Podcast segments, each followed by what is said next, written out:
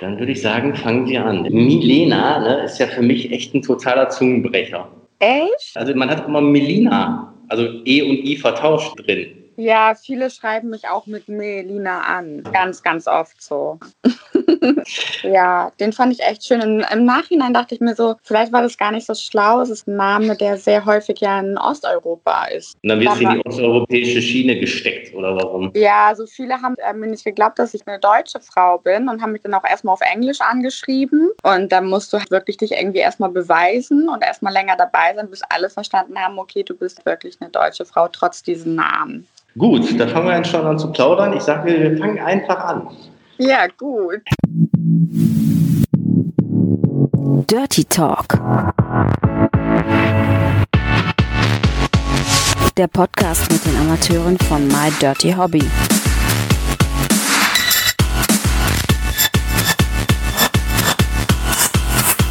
Viel Spaß dabei. Ich freue mich. Herzlich willkommen zu einer neuen Episode vom Dirty Talk. Heute mit Melina 70H. Hi, grüß dich. Hi. So, ich muss noch mal kurz ausholen, weil wir hatten vor mehreren Wochen, als es mit Corona anfing, eine Folge mit der Vika Victoria. Und die hatte erzählt, dass jetzt so ganz viele Neueinsteiger dabei sind, die entweder aufgrund von Kurzarbeit oder weil sie ihren Job verloren haben, gesagt haben, ich mache jetzt auch mal Webcam oder auch aus dem Rotlichtmilieu. Und aus diesem Grund freuen wir uns nämlich, dass wir jetzt jemanden da haben, der jetzt ganz neu eingestiegen ist und erfolgreich ist. Und das ist die Milena 70H aus Hamburg, richtig? Korrekt, ja, aus ah. Hamburg. Okay. Ja, 70H, da gibt es dann schon direkt sehr wahrscheinlich ins Gesicht, worum es sich handelt. Du hast ja wahrscheinlich einen Brustumfang von 70 und eine Körbchengröße von H. So sieht's aus. Das hast du gut erkannt.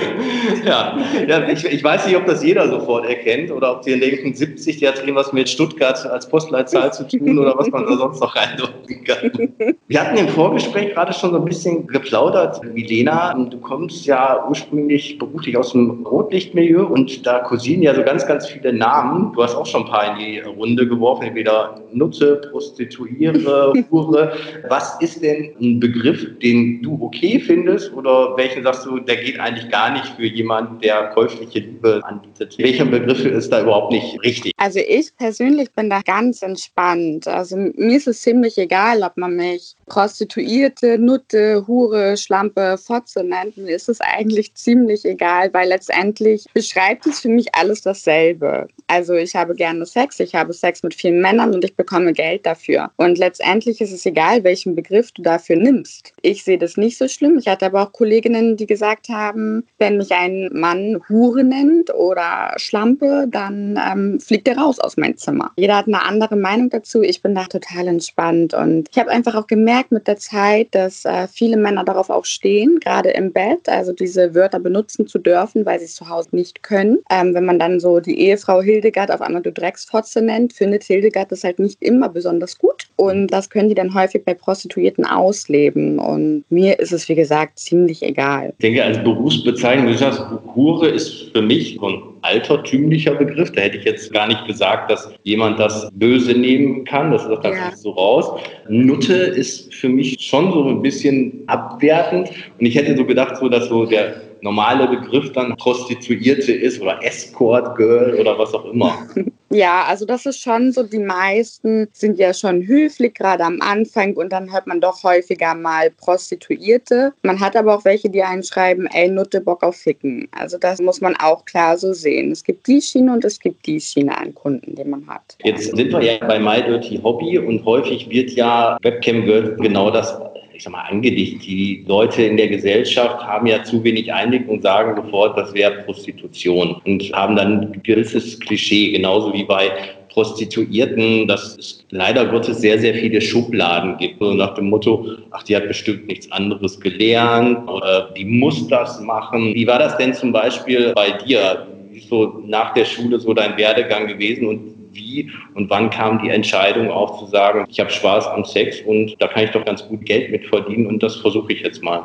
Also bei mir war das so, ich bin gelernte examinierte Altenpflegerin. Ich habe meine mittlere Reife ähm, abgeschlossen, ganz normalen Werdegang, habe dann sogar als Stationsleitung auf dem Demenzbereich gearbeitet. Muss aber sagen, mich hat es nicht befriedigt. Also der Job war irgendwann sehr eintönig. Es war immer dasselbe. Du bist natürlich viel mit dem Tod konfrontiert. Es war sehr frustrierend, deprimiert. Es hat mich runtergezogen. Ich hatte wirklich so eine Art kleine Depression, glaube ich. Und ich habe gemerkt, ich bin noch jung und ich brauche was anderes. Ich brauche irgendwas, was mich glücklich macht. Ich brauche Abwechslung. Ich mag ähm, neue Menschen kennenzulernen. Und ähm, ich hatte halt schon immer sehr, sehr gerne viel Sex. Das ist einfach ganz klar bei mir so. Und die Entscheidung, dann wirklich zu sagen, okay, ich lasse meinen Job sein und mache jetzt was ganz Neues, was ganz anderes, war nicht leicht. Also es ist jetzt nicht so, dass man das von einem Tag auf den nächsten entschieden hat. Bei mir war es so, dass eine sehr, sehr gute Freundin im Escort-Bereich tätig war, allerdings wirklich nur mit meiner Essen gegangen ist und auf Veranstaltung gegangen ist. Also so, ich sage immer so eine Low-Funktion der Prostitution. Ja, so alles ein bisschen Sutsche. Und sie hat mir gesagt, probier es doch mal aus. Hier gibt es so eine Seite, die heißt Kauf mich. Da kannst du einfach schauen. Da nimmst du ein bisschen Taschengeld, hat man das genannt bei uns am Anfang. Taschengeld-Ladies. Und das habe ich dann am Anfang nebenbei gemacht, neben der Arbeit. Ich habe mich da angemeldet. Ich glaube, ich war drei Monate angemeldet und habe gar nichts gemacht. Ich habe nur geschrieben. Ich habe mich nicht getraut, ein Treffen ähm, stattfinden zu lassen.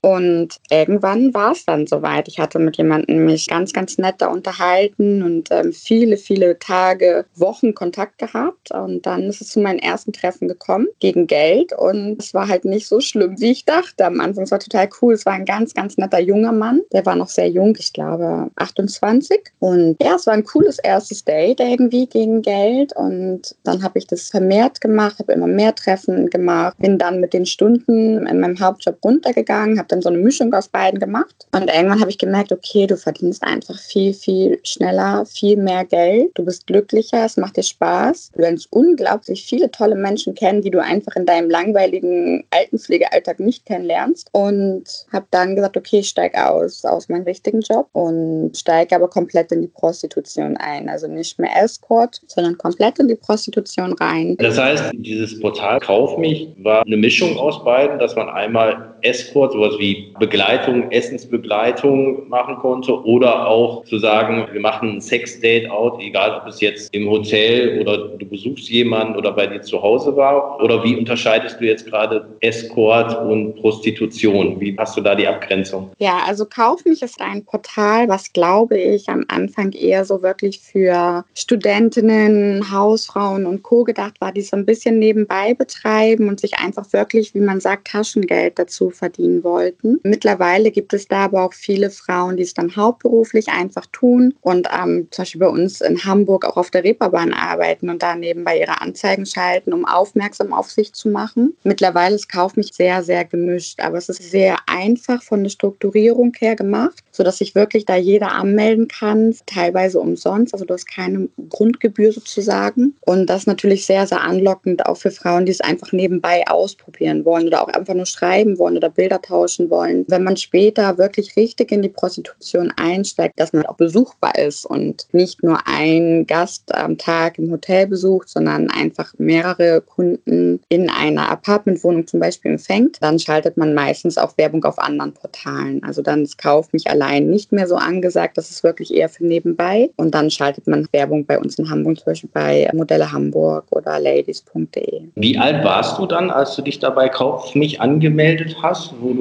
gesagt hast, ich probiere das mal aus?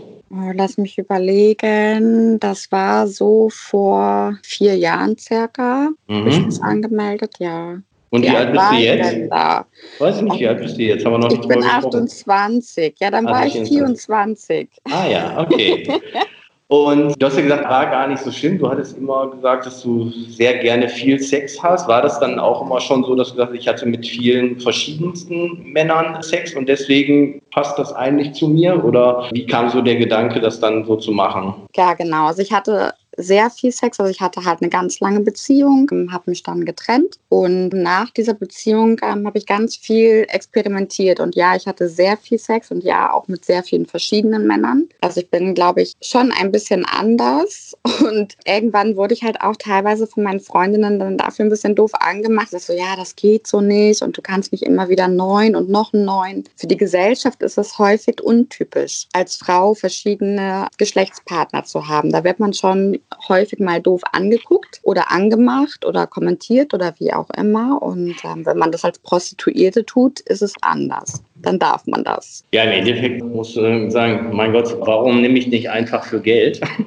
Ganz genau. ja so? Obwohl, da werden wir vielleicht gleich auch noch untergehen, ja so dieser private Sex mit Sicherheit ein großer Unterschied ist zu dem beruflichen Sex, was vielleicht auch Emotionen und Gefühle und so weiter angeht. Ist es ja so, dass du gesagt hast, okay, ich mache das jetzt professionell. Machst du das dann komplett in Hamburg? Ich meine, es gibt ja Möglichkeiten, dass man sagt, ich arbeite in einem Bordell oder ich nehme mir ein eigenes Apartment oder wie früher, wir waren ja bei alten Begriffen, gab es mal den Begriff der Wanderhure, bist du die Städte abgefahren durch Deutschland und warst in verschiedenen Städten. Wie hat sich das dann so entwickelt? Das erste Jahr war ich komplett nur in Hamburg am Arbeiten. Das war so eine Apartmentwohnung, da waren wir mit fünf Frauen in der Innenstadtnähe und das war eine ganz, ganz tolle Zeit. Ich habe wahnsinnig viele Frauen kennengelernt, weil da die sogenannten Wanderhuren dann da waren, während ich eine feste Hure da war in diesem Apartment. Ich habe unglaublich viele Frauen aus ganz Deutschland, eigentlich aus aller Welt kennengelernt, aus Frankreich, aus Bulgarien, aus Spanien, ganz, ganz viel aus Kolumbien. Überall her kamen die Frauen und es war ein bisschen komisch für mich. Also sonntags war immer Abreise, sonntags sind dann neue Frauen gekommen und du hast wieder neue Menschen kennengelernt. Und nach einem Jahr habe ich mich entschieden, dass ich das auch probieren möchte und habe allerdings nur in Deutschland gearbeitet und rumgereist, war viel im Rheinland, vor allen Dingen viel in Düsseldorf. Das war so meine Stadt, wo ich mich sehr, sehr wohl gefühlt habe zum Arbeiten. Habe mich ein bisschen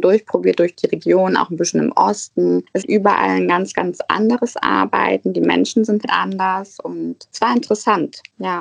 Jetzt ist es ja so, dass du im Privaten dir immer bewusst den Sexualpartner aussuchst. Und bei dem Beruf ist es ja so, dass du über die genannten Portale dann gefunden werden kannst und jemand dann mit dir Kontakt aufnimmt und sagt, pass auf, Milena, ich bin gerade in der gleichen Stadt und ich hätte ganz gerne einen Termin bei dir und wir möchten gerne ein bisschen Spaß haben. Wie läuft denn sowas ab? Ruft der dann an? Läuft das über Nachrichten, Messenger-Service oder wie ist so diese Kontaktanbahnung? Ahnung, wenn da jemand auf deine Anzeige aufmerksam wird? Also entweder rufen die Herrschaften an oder ganz viel auch über WhatsApp einfach. Also das ist schon so der Standardweg. Manche auch per SMS, aber das ist mir nicht ganz geheuer mit den SMS. Ich weiß nicht warum. Ich finde es total oldschool und bin totaler Fan, einfach kurz anzurufen oder halt per WhatsApp. Das geht am einfachsten. Und dann in dieser Phase kannst du dir oder suchst du dir dann trotzdem die Partner aus? Ich meine, du siehst sie ja vorher nicht okay, wenn Sie ein WhatsApp-Vorschaubild haben, du hattest ja gesagt, dein erster Sexualpartner beruflich war jung, war 28. Das heißt mit anderen Worten, du wirst ja als Kunden auch so die gesamte Bandbreite haben von einem 18-Jährigen, der mal wie schmutzigen Sex haben will oder zum ersten Mal Sex, bis zu dem älteren Herrn, der auch nochmal Spaß haben möchte.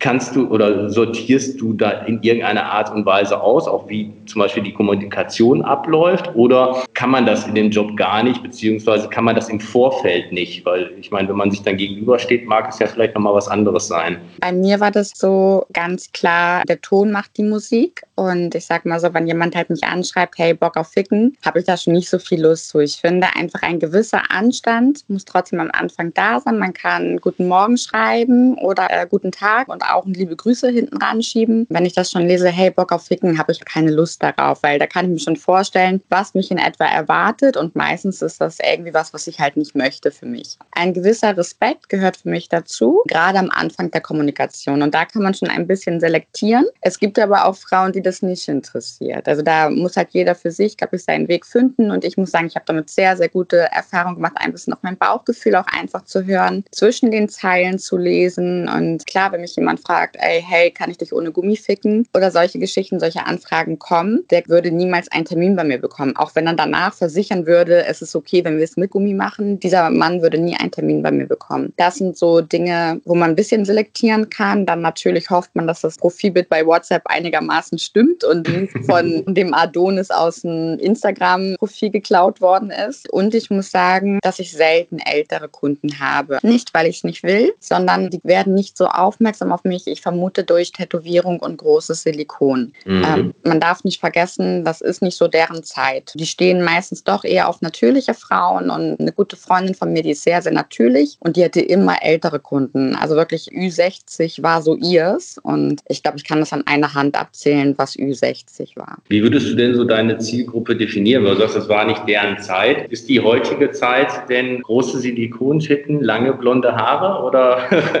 was würdest du sagen? Ah, das ist schwer zu sagen. Also ich glaube, dass es sehr gemischt ist. Ich kenne viele Männer, die natürliche Frauen bevorzugen und ich kenne aber auch viele junge Männer, die sagen, oh geil, endlich mal große Silikontitten in der Hand. Hatte ich noch nie in der Hand solche Bälle, geil. So, also ich würde sagen, der größte Teil der Kunden, der ist schon relativ jung bei mir und viele auch einfach, die sagen, ich will das einmal probiert haben. Teilweise unglaublich schöne Männer, die ich früher definitiv auch privat, den ich Sex gehabt hätte, so, weil die sehr attraktiv waren. Das sind natürlich keine Stammkunden. Das muss man auch ganz klar sagen. Die kommen einmal und wollen einmal diese Bälle in der Hand haben und wollen ihren in Anführungsstrichen einen Optikfick haben, so nennen wir das. Und ja, die sieht man meistens nicht wieder. Die freuen sich, wenn sie es einmal gemacht haben und haben es abgehakt auf ihrer Liste.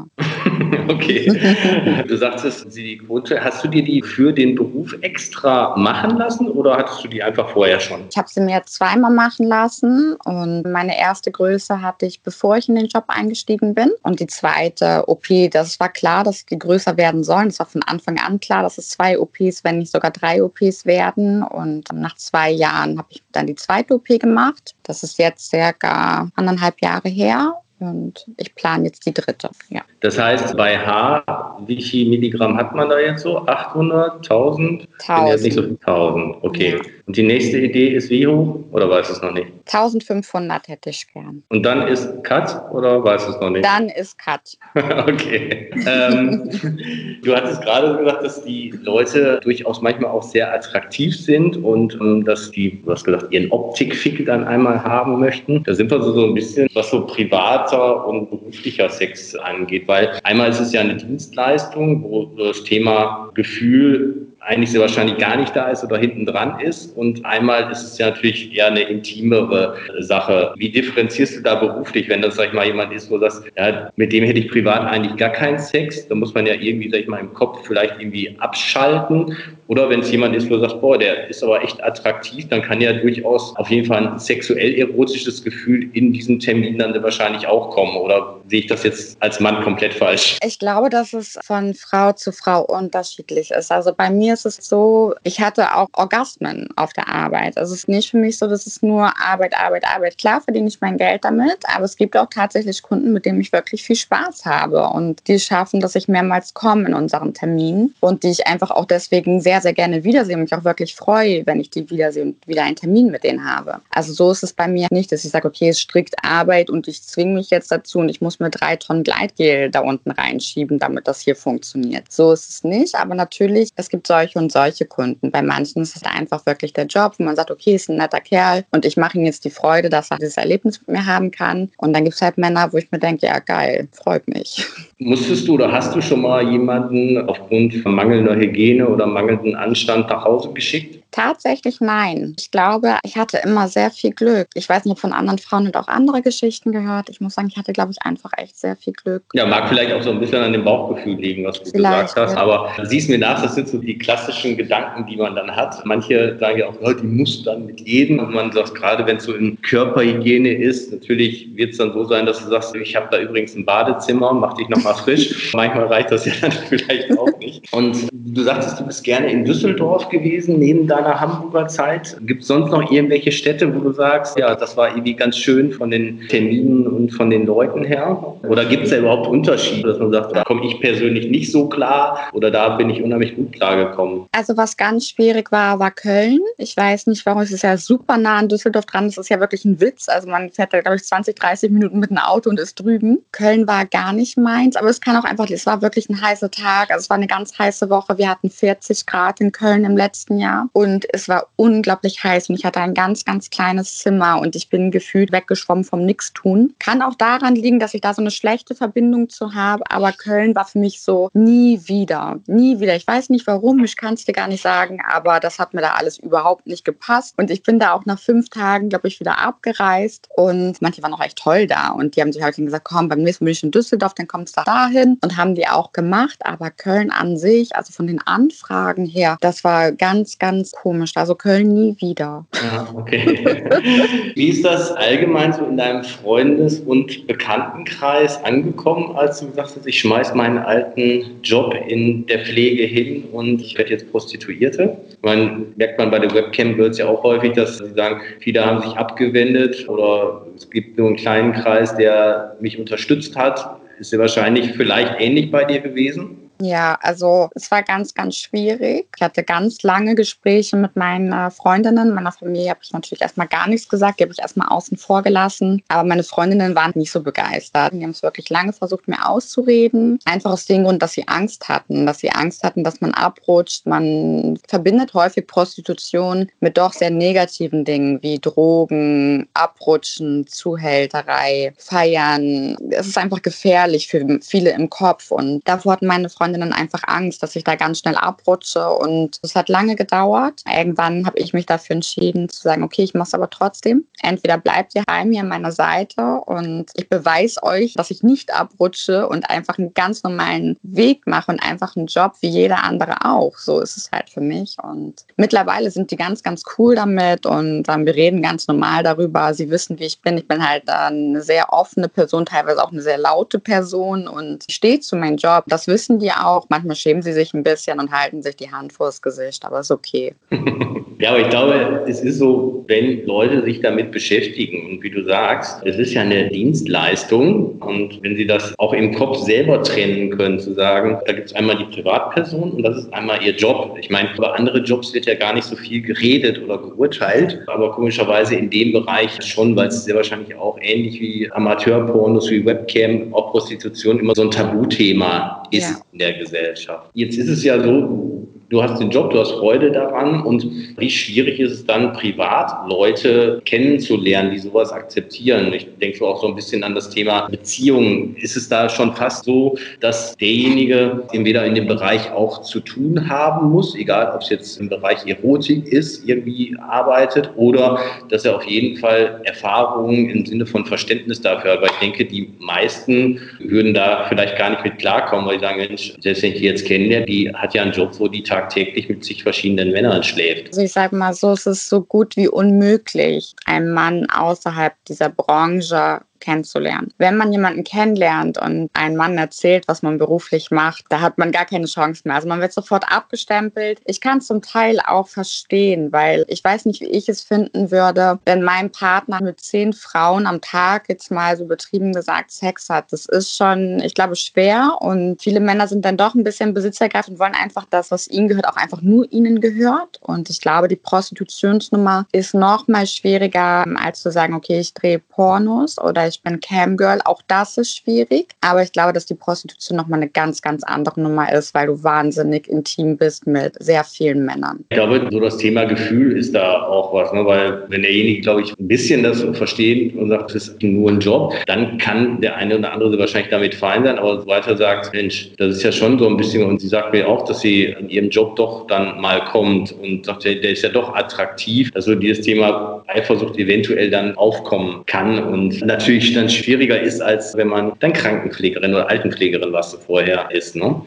Äh, jetzt ist es ja so in dieser Kontaktaufnahme, du hattest ja gesagt, entweder per WhatsApp oder Telefon, dann kommt dann jemand vorbei und wie kann man sich das vorstellen, wenn du dann entweder in Hamburg oder in einer anderen Stadt bist und hast dein Zimmer? Spielen wir das mal durch. Wir machen jetzt einen Termin auf, wir haben jetzt halb eins. Ich sage, alles super, 14 Uhr, ich komme jetzt vorbei. Wie viele von denen, die sagen, ich komme um 14 Uhr vorbei, stehen denn tatsächlich vor der Tür? Ich könnte mir vorstellen, vorstellen, da gibt es ähnlich wie im Internet, die ersten Mal alle die große Fresse haben, auf einmal da ganz viele, wenn es dann wirklich um das Treffen geht, kalte Füße bekommen. Definitiv. Das hat man wahnsinnig oft, gerade wenn du in einer neuen Stadt bist und die Leute nicht kennst, dann ist es ganz, ganz schwierig. Also da muss man eigentlich gefühlt wirklich die Termine doppelt und dreifach vergeben, in der Hoffnung, dass einer von den fünf Leuten dann kommt. Deswegen war es nachher ganz schön, wo ich viel in Düsseldorf und so war, dann hat man halt seine Stammkunden. Da weiß man, die kommen und alles ist gut. Und es ist halt immer das Risiko, wenn du in einer neuen Stadt bist, du kennst die Leute nicht, du weißt nicht, wer wird kommen, wer wird nicht kommen. Das ist ein Berufsrisiko, dass du eventuell auch mal einen Leerlauf dann dadurch hast. Da muss man einfach drüber weglächeln. Darf man nicht persönlich nehmen.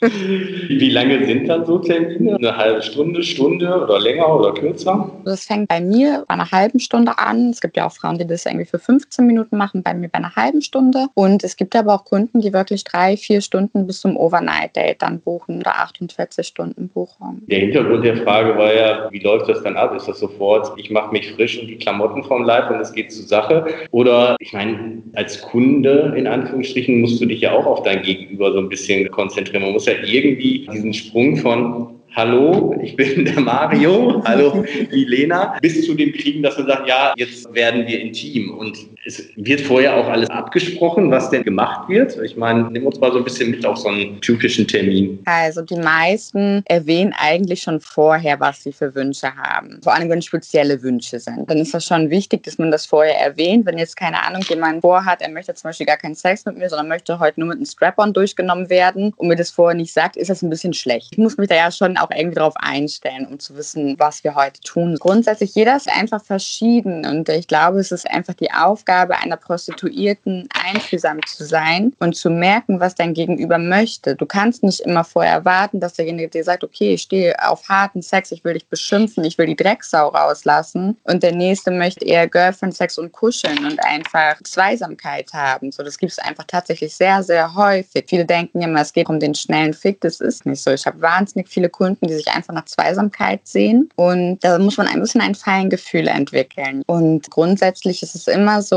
wer zu mir kommt, muss als erstes ins Bad. Da führt kein Weg dran vorbei. Mundspülung und Co. Da machen sich auch ganz viele immer lustig über mich, weil ich immer meine Plastikbecher im Puff habe. Und das Erste, was ist, man kriegt einen Plastikbecher mit dieser Mundspülung in die Hand. Ist vielleicht ein bisschen abschreckend.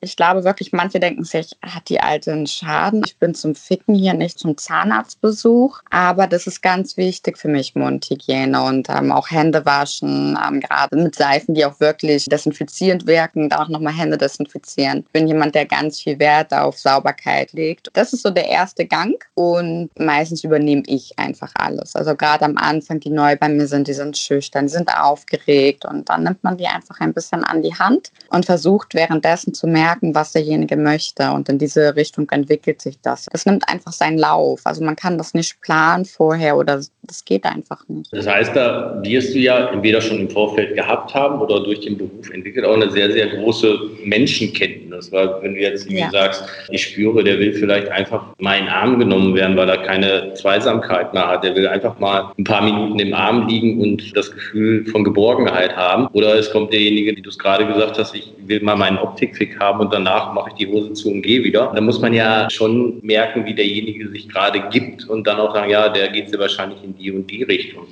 Ja. Du hast gerade was angesprochen, was glaube ich ganz wichtig ist, weil das will der jetzt Girlfriend Sex oder soll ich ihm mit dem Strap durchgehen? Das geht so in die Richtung Dienstleistung. Was sind denn da so, so deine Tabus gewesen? Weil ich meine, wenn da einer mit ganz abstrusen SM-Vorstellungen kommt, dann sagst du, hey, sorry, da bin ich aber eigentlich die falsche. Oder wenn einer sagt, ich mache das und das, sagst du, ja, da bin ich vielleicht auch nicht die Richtige. Ähm, also für mich war immer ganz klar, es gibt diesen harten, dominanten Bereich. Und ich finde, da muss eine Frau wirklich geschult drin sein, weil ich sonst gefährlich finde. Gerade so Sachen wie Atemreduktion und Co., da sollte nicht jeder ran. Da sollte man wirklich wissen, was man tut. Und da habe ich einfach gesagt, das möchte ich nicht, dieses Risiko eingehen, weil es kann wirklich zu gefährlichen Situationen kommen. Also alles, was harter SM-Bereich war, war nichts für mich, ähm, sei es passiv noch aktiv. Das waren ganz klare Tabus. Natursektgeschichten immer nur aktiv, nie passiv. Das war auch nicht so meins. Alles, was mir wehtut, alles, was mir Schmerzen macht, ähm, das war auch definitiv tabu. Man muss halt einfach auch auf sich achten in dem Job. Was gab es denn so an Stories, Anekdoten? Beide Extreme wird es wahrscheinlich Termine gegeben haben, die ganz, ganz toll waren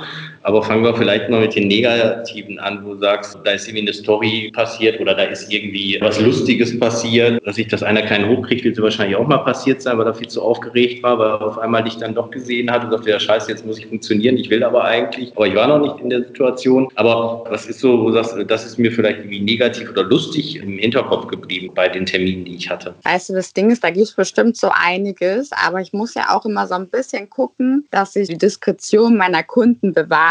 Und ich glaube, wenn ich dir jetzt diese ein, zwei, drei Geschichten erzähle und diese Leute sich den Podcast anhören, dann wissen sie genau, dass sie gemeint sind. Das soll natürlich nicht sein, genau. Und deswegen glaube ich, lassen wir die Frage einfach zur Diskretion für meine ganz lieben Kunden. Mhm. Aber wie ist das zum Beispiel? Gehen wir vielleicht mal auf den Hänger am Anfang an wegen Nervosität, dass einer vielleicht gar nicht so das gewohnt ist, zu einer Prostituierten zu gehen und hat dich dann irgendwie gesehen und das ist derjenige, der sagt, Mensch, ich möchte mal so richtig schön große Brüste haben, ein Mädel, die tätowiert ist mit langen blonden Haaren, das möchte ich mir jetzt erfüllen. Und dann passiert das dann auch einmal. Du darfst es jetzt haben. Und dann ist er vielleicht so nervös, dass er in dem Augenblick nicht funktioniert. Wie gehst du dann damit um? Wie sagt man, Mensch, mach dir keinen Stress, wir trinken jetzt nur einen Kaffee, kommst du nächstes Mal wieder oder wie läuft sowas ab? Es kommt immer ein bisschen darauf an, wie viel Zeit ich natürlich habe. Wenn jetzt jemand eine halbe Stunde gebucht hat, dann ist es arg schwierig, weil jemanden in einer halben Stunde von so einem nervösen Punkt herunterzuholen, ist ganz, ganz schwierig, so gut wie unmöglich, ehrlich gesagt. Wenn ich eine Stunde Zeit habe, dann schaffe ich das immer. Also es ist selten der Fall da gewesen, dass ich es nicht geschafft habe, weil ich glaube, ich schon ein Mensch bin, der sehr, sehr einfühlsam sein kann und auf mein Gegenüber eingehen kann. Den kriege ich aber eine halbe Stunde ist es sehr schwierig, weil der Mann immer die Zeit im Kopf dazu hat. Und wenn er nur eine halbe Stunde gebucht hat, dann weiß er genau, okay, scheiße, ich kriege keinen hoch, okay, scheiße, ich habe nur noch 20 Minuten. Und automatisch steigert sich dein Drucklevel noch höher. Also da kann ich gar nichts mehr machen. Na, mhm. Da kann ich noch so lieb sein und noch so gut zureden und noch so viel mit meinen Reizen spielen. Da ist der Punkt dann drüber. Da ist vorbei meistens. Das heißt, an der Stelle hat er persönliches Pech gehabt, hat dich für eine halbe Stunde in dem angenannten Beispiel gebucht und kann dann irgendwann anders nochmal wiederkommen. Ja, leider ja. Jetzt drehen wir das Rad nochmal ein bisschen weiter. Du hast gesagt, du bist so vor vier Jahren so eingestiegen, dann bist du ein bisschen durch die Lande gereist und dann begann das Jahr 2020 und auf einmal gab es den Lockdown und die Einnahmensquelle war weg. So, viele würden sagen, ja, ist ja dann naheliegend, dass man sagt, ich schaue mich um, wie kann ich denn im Bereich Erotik anderweitig mein Einkommen erwirtschaften? Wie war bei dir dann so die Überlegung oder wie kam es dann dazu, dass du gesagt hast, gut, jetzt muss ich mir, ich weiß nicht, wie lange das mit dem Lockdown ist, irgendwas suchen, was mir auch Spaß macht, was vielleicht auch im ähnlichen Bereich ist. Und wie bist du dann zu My Deutsche Hobby gekommen? Ja, also erstmal habe ich gar nichts gemacht. Ich glaube, ich saß einen Monat gefühlt nur zu Hause und hatte echt leichte Depression und dachte irgendwie, das kann hier doch gerade alles nicht wahr sein. Das ist doch alles ein schlechter Witz. Habe dann auch irgendwie nicht so daran geglaubt, dass das lange anhalten wird. Also ich war der festen Überzeugung, das geht hier jetzt auch bald mal wieder los. Als ich dann merkte, dem ist nicht so, im Gegenteil, war klar, es muss eine Lösung her. Und für mich war der Weg zurück in die Altenpflege keine Option. Also irgendwann ist das vielleicht eine Option, aber nicht jetzt. Das war für mich ganz klar. Ich, ich liebe Sex, ich habe Spaß daran, ich will nicht zurück mich um alte Menschen kümmern. Auch wenn ich das ganz toll finde und ähm, soll überhaupt nicht negativ sein, aber für mich ist es nichts mehr. Und My Dirty Hobby, ich glaube, bevor ich mit dem Escort angefangen habe, habe ich mich dort schon angemeldet gehabt, weil ich damals nicht so ganz wusste, ähm, als ich mit der Pflege aufhören wollte, wo meine Reise hingeht. Und ich hatte mir damals da ein Profil gemacht, war aber tierisch überfordert mit der Seite. Muss ich ehrlich sagen, ich hatte da versucht, ein Video hochzuladen, ich habe es nicht verstanden, was die von mir wollten. Da dachte ich so, nee, das mache ich hier nicht. Ne? Also da habe ich keinen Bock drauf, mich damit auseinanderzusetzen. Und dann ähm, dachte ich mir, okay, du warst ja schon angemeldet, schau mal da rein, was geht da gerade ab? Dann überlegt Cam, mit der Cam war ich mir dann gar nicht sicher, macht mein Dirty Hobby das überhaupt? Ich wusste immer nur über die Filme Bescheid, gar nicht über die Webcam und habe mich da erstmal so ein bisschen durchgefuchst und überlegt, kann ich mir das überhaupt vorstellen? Das ist ja doch was anderes, ähm, wenn ein Video von mir im Internet ist, als meine Werbung mit Bildern. Das ist was ganz, ganz anderes und ich habe ein bisschen überlegen müssen, ob es überhaupt okay für mich ist, weil einmal im Netz und man bleibt ja auch da, ne? muss man ja auch mal so sehen. Und habe mir dann letztendlich gedacht, mein Gott, so viele kennen schon meine Titten in Deutschland. Das ist okay. Auf die das kommt jetzt auch nicht mehr drauf an. so viele, das heißt, das vielleicht nochmal, bevor wir da weitermachen. Wenn du dann eine Woche irgendwo in so einem Apartment bist, mir fehlt da die Vorstellungskraft, aber viel, ja, nennst, nennst du sie Kunden? Ja, ne? Ja. Wie viele Kunden hat man denn dann so im Schnitt in der Woche beziehungsweise am Tag? Aber das ist schwierig zu sagen. Es kommt halt natürlich darauf an, wie lange deine Buchungen sind. Wenn ich in Düsseldorf bin, dann habe ich ganz viele mit langen Buchungen, dann hast du dementsprechend weniger Kunden. Wenn Ja. du jetzt Kunden hast, die dich drei Stunden buchen, dann triffst du höchstens zwei am Tag, weil danach bist du kaputt. Du bist einfach gar nicht körperlich, sondern vom Kopf her bist du halt auch irgendwann Ja. kaputt. Na, du musst dich ja immer wieder ähm, auf dein Gegenüber einlassen. Und, Ja, das zieht ähm, auch Energie, ne? Auch nur das Unterhalten, also jetzt nicht nur das Ganz Körperliche. klar, ganz Mhm. klar. Also du musst dich ja immer wieder darauf einlassen und jeder Mensch ist anders und möchte über andere Dinge reden und manche ähm, wollen sich dann mit mir über Politik unterhalten und ich Blondchen bin dann auch nicht immer so aktiv dabei und dann muss ich mich schon anstrengen, mit meinem Köpfchen dahinterher zu kommen. Mhm. Und dementsprechend ist es sehr variierend. Natürlich, wenn du jetzt zum Beispiel im Laufhaus in Hamburg arbeitest, dann ist es eine ganz, ganz andere Kundenzahl, als wenn du im Apartment in Düsseldorf arbeitest. Ja, okay, dann hast du eher die Halbstundentermine hintereinander sehr wahrscheinlich. Und ja, klar, wenn du das auf drei Stunden, dann irgendwann ist der Tag natürlich dann auch zu Ende. Das heißt, du bist so, ähm, wenn du sagst, einen Monat, sehr wahrscheinlich so im Mai oder Juni angefangen, dann bei My Dirty Hobby aktiv zu werden, richtig? Ja, ich glaube im Mai, ja. Okay. So, und dann hast du erstmal einen Film gedreht oder hast du einfach mal die Webcam angeschlossen? Wie war denn so der Anfang? Ich überlege gerade, das ging halt alles wahnsinnig schnell. Also da kommst du ja gar nicht hinterher. Das war ja zack, zack, zack, zack. Ich muss jetzt was tun. Ich lege jetzt hier los und ich glaube, ich habe mein Köpfchen auch gar nicht einge... Ich habe einfach getan. Wenn ich jetzt so im Nachhinein mein Profil betrachte, so die meisten Frauen fangen mit einem Vorstellungsvideo an. Ich habe einfach mal alles übersprungen, weil los geht's. Also gar nicht das Gehirn eingeschaltet so im Nachhinein. Na, Vielleicht wollten die Leute mich auch erstmal kennenlernen, aber okay. Ich glaube tatsächlich, ich war zuerst in der Webcam. Ja. Und es war ganz, ganz schwierig für mich. Also ich habe, ich war mit der Technik total überfordert, total. Meine Lichtanlage hat gesponnen, das war alles dunkel, das Bild, man hat nur Rauschen gehört, meine Internetverbindung war einfach alles Kacke, irgendwie gefühlt in der ersten Webcam. Das hat auch ein bisschen gedauert, bis ich mich da so wirklich jetzt auf ein Level bewege, wo ich sage, jetzt ist alles gut, ich mache sie einfach an, alles ist eingestellt, alles ist okay, ich weiß, wie es läuft. Das hat schon ein bisschen gedauert. Also ich wurde halt wie ins kalte Wasser geschmissen, ne? so wie Mhm. viele Frauen wahrscheinlich auch, die fangen ja einfach an. Und mit den Videos, ich glaub, mein erstes war ein Solo-Video, auch, äh, ich glaube, totale Scheiße.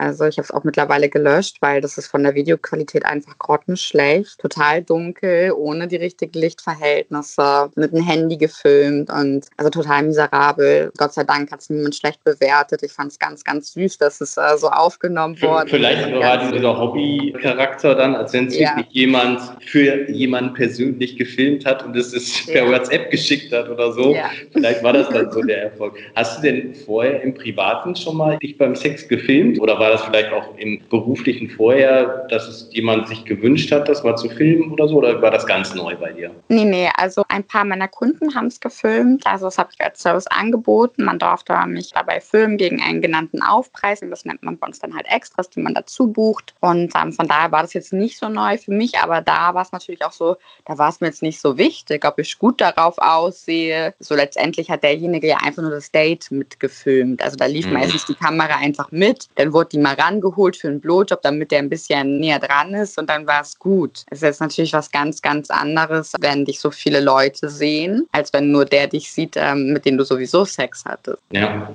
so und dann bei dem Drehen ist es dann jetzt so, viele haben ja User-Drehs, manche haben feste Drehpartner. Wie ist das bei dir? Da könnte man sich ja vorstellen, dass du durchaus für verschiedenste Drehpartner offen bist. Wie handhabst du das jetzt momentan, wo ja noch nicht alles so gelockert ist? Hast du Ja. wahrscheinlich einen festen Drehpartner oder wie läuft das momentan so ein bisschen bei dir ab? Also ich habe zwei feste Drehpartner, mit denen das ganz gut läuft. Das hat sich jetzt eingespielt mit den beiden. Und User-Dreh habe ich einen tatsächlich schon gemacht. Und das ist auch weiterhin geplant. Also das wird weiterhin bleiben. Wenn du es jetzt so betrachtest, dein Job als Prostituierte und jetzt mit der Webcam und dem Film, inwiefern hilft dir denn dein vorheriger Job da vielleicht sogar weiter? Weil du bist ja jetzt in sehr kurzer Zeit, wenn man so, durch die Hobby gibt es ja dann auch immer Webcam-Rankings und Video-Rankings, bist du schon oben platziert. ne? Das heißt, es ist definitiv gut angelaufen. Meinst du, das hängt so ein bisschen damit zusammen, dass du in dem Bereich vorher gearbeitet hast oder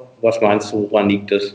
Ich glaube, es ist eine Mischung. Ich glaube, dass arg viele meiner Stammkunden mich nach oben gepusht haben, mir geholfen haben dabei, weil die einfach mich vielleicht auch vermissen und gesagt haben, okay, bevor ich gar nichts von Milena habe, schaue ich mir jetzt mal die Videos an oder komme in die Webcam. Ich glaube, das ist ein Teil, der mich einfach schon mal nach vorne gebracht hat, sodass mich einfach die User von MDH überhaupt auch wahrgenommen haben. Und natürlich bin ich erfahrener vielleicht als jetzt eine 18-Jährige, die gerade anfängt, aber die hat dafür ihre anderen Vorzüge einfach. Das muss man dann auch so sehen. Ne? Ich bin jetzt nicht mehr die Jüngste für die Branche und ich glaube, mein Vorteil ist wirklich, dass ich viel, viel sexuelle Erfahrung habe und weiß größtenteils, was der Mann will und mich da auch schnell darauf einlassen kann. Ich merke meistens nach ein, zwei Sätzen, in welche Richtung das geht. Ob direkt in den dominanten Bereich geht, in den Kuckold-Bereich geht. Das merke ich meistens nach ein, zwei Sätzen. Ich glaube, das kann ein Vorteil sein. Und ich glaube, ich bin fest überzeugt, dass meine Titten ein Vorteil sind. Ich glaube daran ja einfach. Mhm.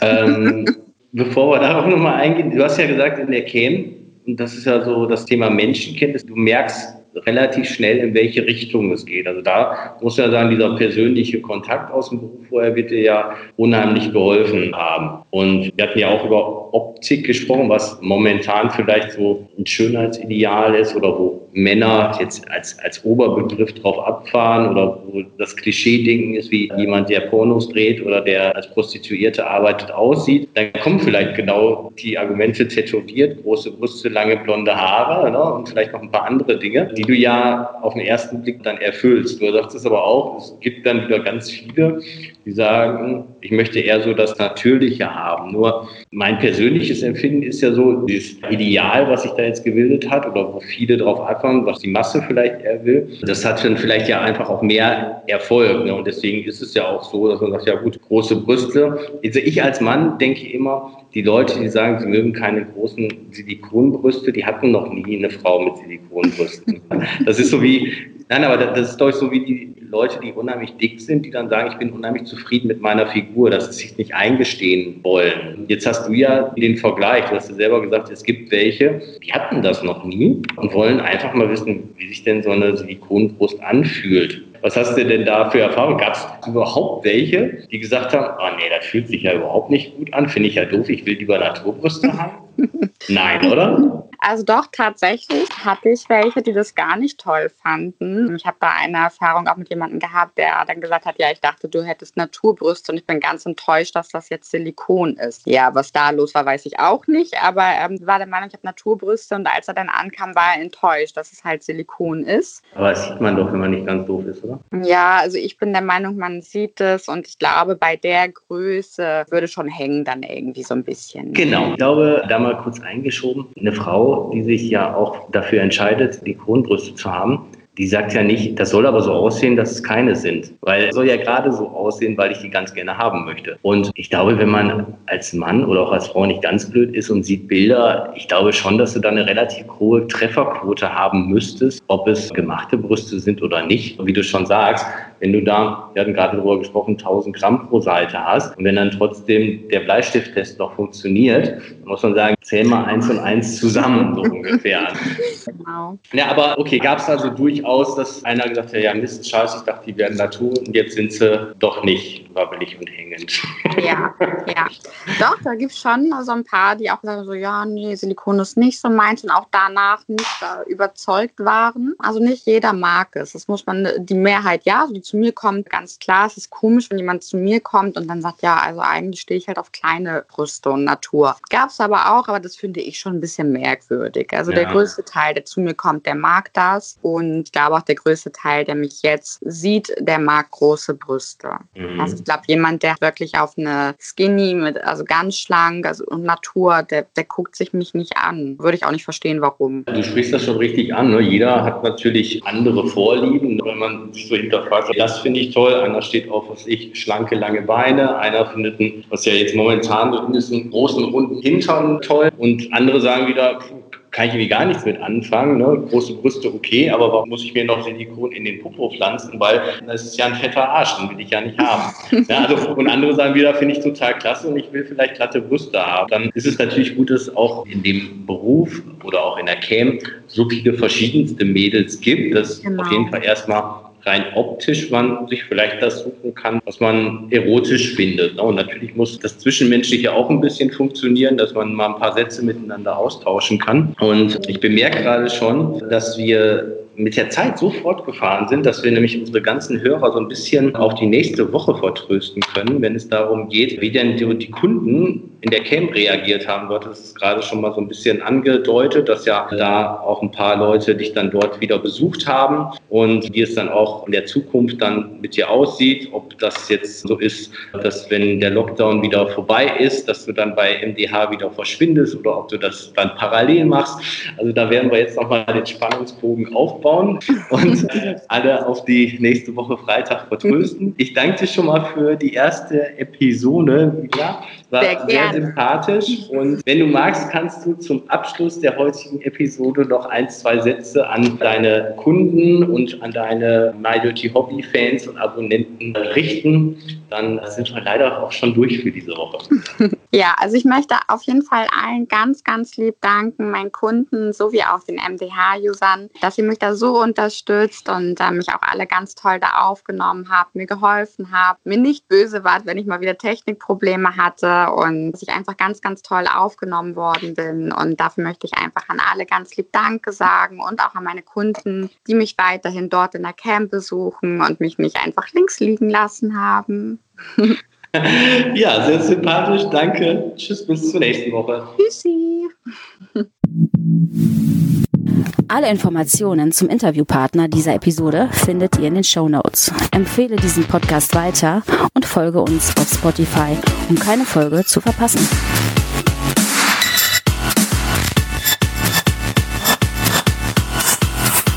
Bis zum nächsten Mal.